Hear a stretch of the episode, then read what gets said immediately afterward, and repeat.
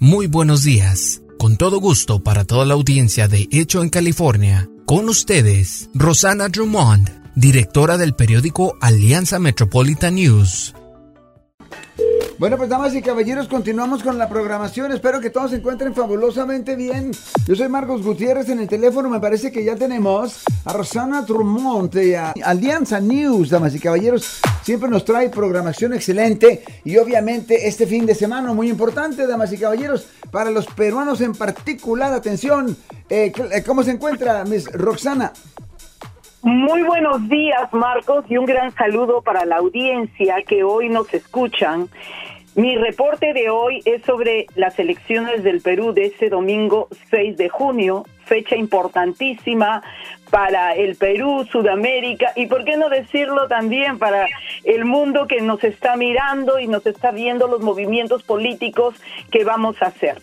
Y si tú me lo permites, quisiera comenzar con este reporte Perú tiene varias crisis, entre ellas la crisis de salud desde antes del COVID-19 y la cual se ha incrementado con la pandemia. Sumado a esto, Marcos, tiene la crisis de la clase política con el virus de la corrupción. El pasado 11 de abril, y lo tengo que mencionar justamente como referencia para las personas que de una u otra manera quieren informarse más sobre el Perú, eh, muchos hermanos no son peruanos y que nos están escuchando. Y como referencia les digo, el pasado 11 de abril fueron las elecciones para la presidencia y Congreso. El pueblo eligió, el pueblo peruano eligió, emitió su voto con apatía, sin creer en los políticos. Marcos y nuestros amables oyentes, se presentaron 18 candidatos en este proceso electoral. No hubo mayoría de votos y se fueron a la segunda vuelta. Para sorpresa de la gran mayoría, Pedro Castillo, izquierdista radical y líder del partido Perú Libre, pasó en primer lugar a la segunda vuelta de estas elecciones generales camino a la presidencia del Perú. Asimismo, también Keiko Fujimori, lideresa del partido Fuerza Popular, pasó en segundo lugar. Ahora bien, la propuesta del izquierdista Pedro Castillo es cambiar la constitución a través de un referéndum con la participación del pueblo. Quiere también reformar la economía con una mejor distribución de la riqueza. Castillo es un maestro rural, quiere gobernar con su sueldo de profesor y bájale los sueldos a los congresistas ha sido líder de las huelgas del sindicato de maestros, es rondero y no tiene procesos penales. Ya con eso es bastante. Está contra el Perú capitalista, quiere nacionalizar la minería y las comunicaciones. Para muchos, para muchas personas, tiene una ideología muy parecida al expresidente de Bolivia, Evo Morales. Las alarmas, Marcos y nuestras amables oyentes, las alarmas no dejan de sonar. ¿Por qué? Porque Castillo es asociado al grupo terrorista Sendero Luminoso. Sin embargo, hay que remarcar que el sur del Perú, la gente pobre del Perú, la gente que nunca ha tenido agua, que nunca ha tenido electricidad y que vive en pobreza extrema, es la gente que más sigue a Castillo. Los expertos dicen que a Castillo le bastaría con ofrecer una mayor estabilidad, tener respeto al Estado de Derecho y trazar un plan para que las iniciativas que él tiene, como reformar, como la reforma constitucional que lleva como bandera, se hagan dentro de márgenes legales. Tiene que bajarle ese tono que él ha venido empleando. Por ahora lo está haciendo y ha expresado su apoyo a pequeños y medianos empresarios frente a, la amenaza de la expropiación que sirve como bandera para sus opositores.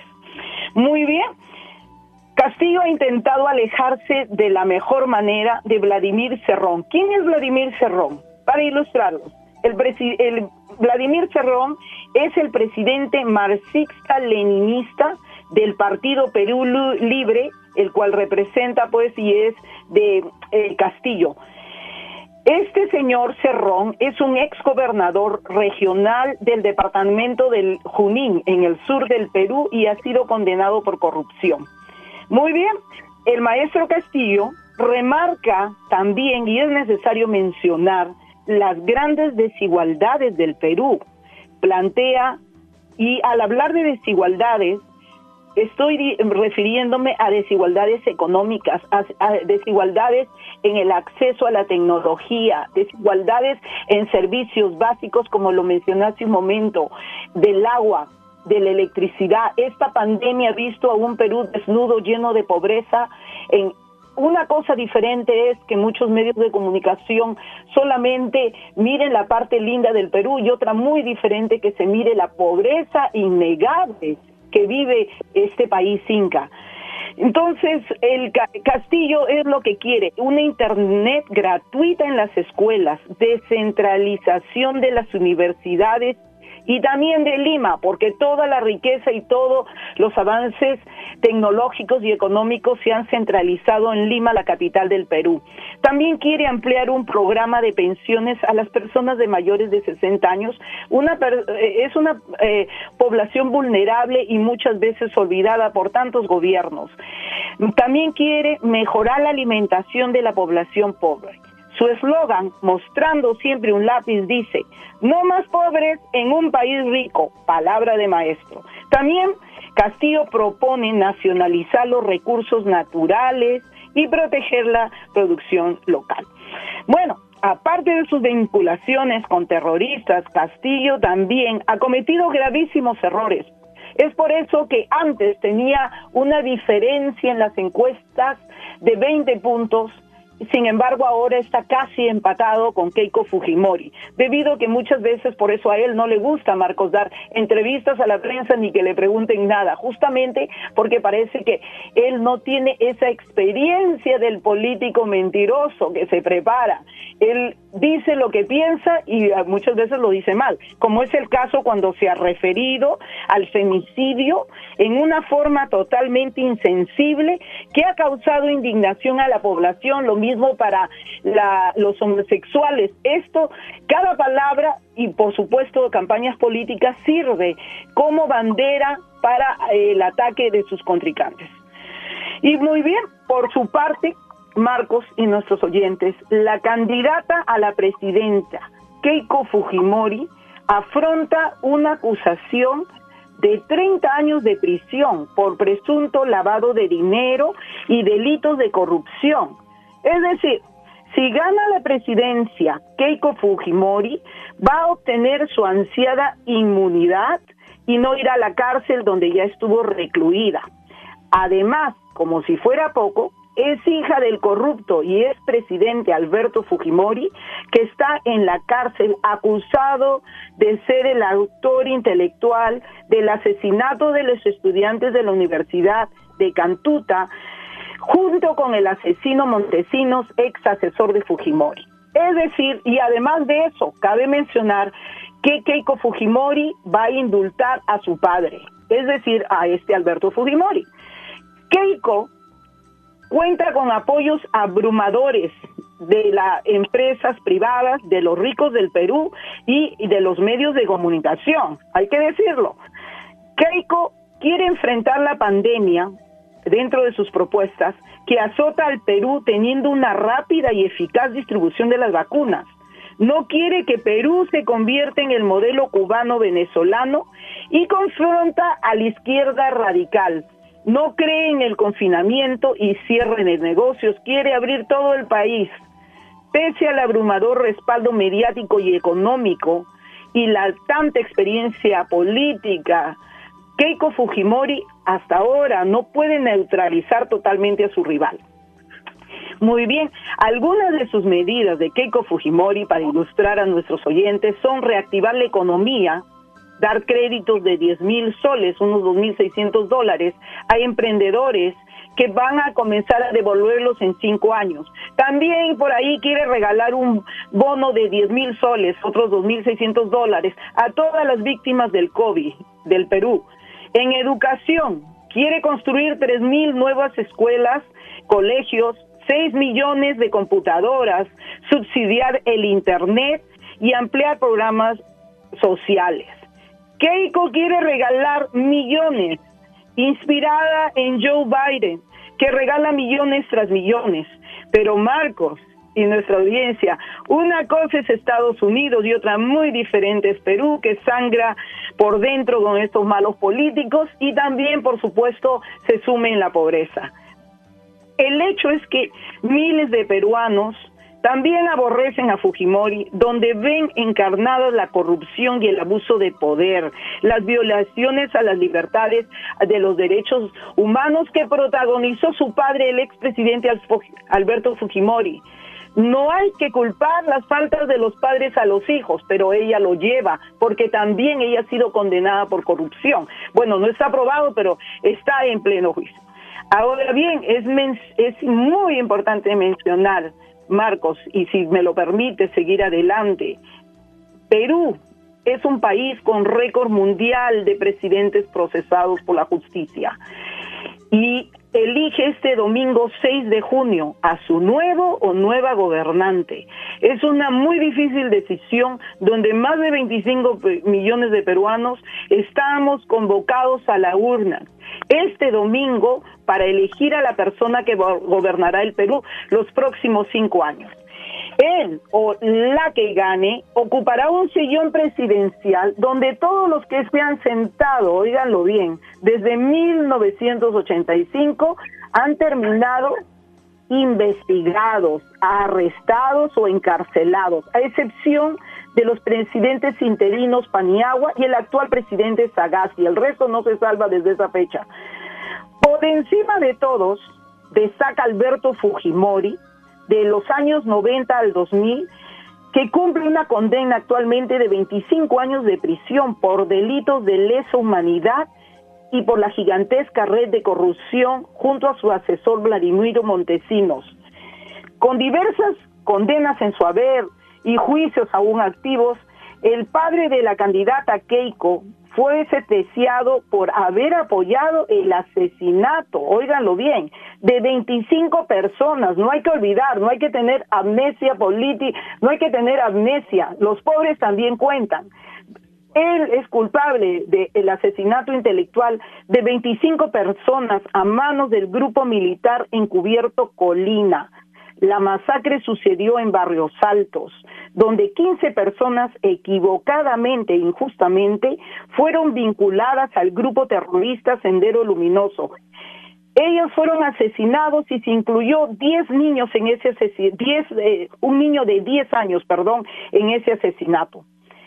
Asimismo, el terrible caso en la Universidad Nacional Cantuta, donde un profesor universitario y nueve estudiantes fueron secuestrados y desaparecidos por este mismo destacamento militar Grupo Colina, perteneciente al ejército peruano, brazo ejecutor de los asesinos Montesinos y Fujimori. Las personas los peruanos no debemos tener amnesia, los pobres también contamos, cuando se nos asesina, cuando reclamamos nuestros derechos también contamos. El Perú no es un país que está que es de ricos, el Perú es un país que eh, es de pobres.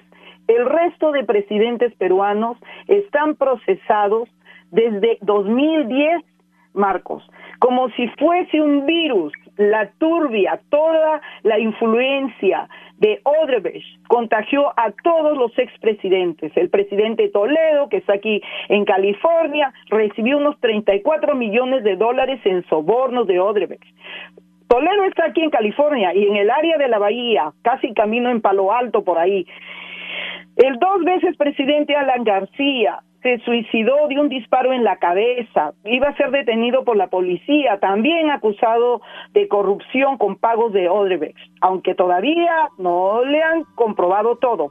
El también expresidente Humala y su esposa, la ex primera dama Nadine Heredia, también pasaron unos 10 meses en prisión por presunto lavado de dinero en sus campañas electorales, al ser también por, acusados de haber recibido 3 millones de Odebrecht.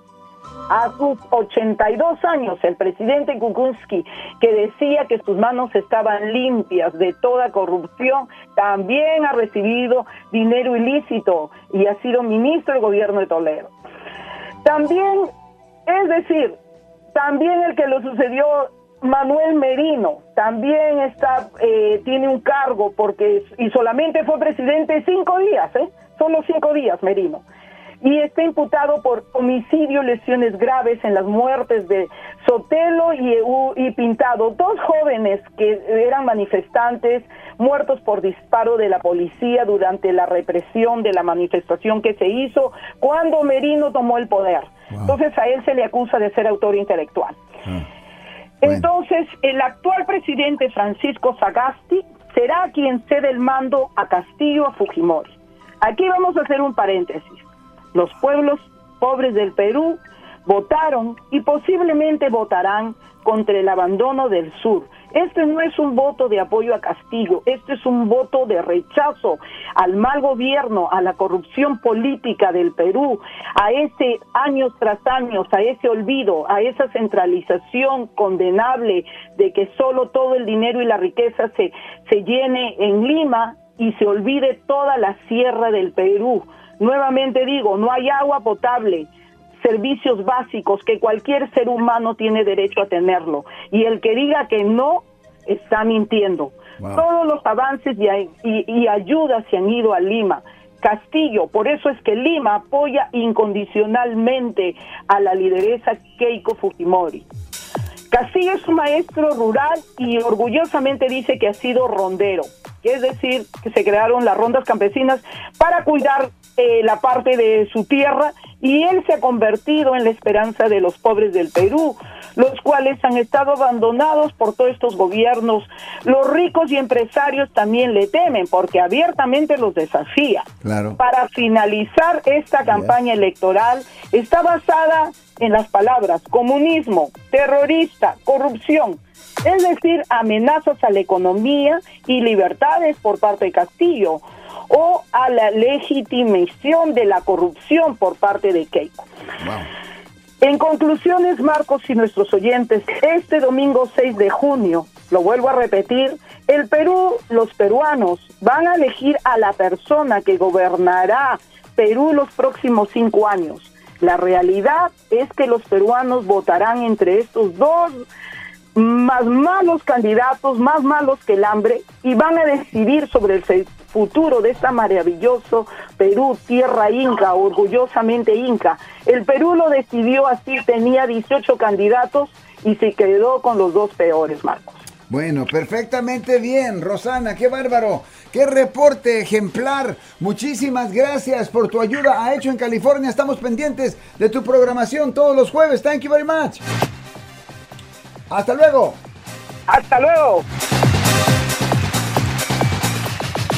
Alianza Metropolitan News, tu periódico impreso y digital con notas locales y nacionales que informan y son de interés para los hispanos. Por favor, visítanos en www.alianzanews.com. Eso es www.alianzaconznews.com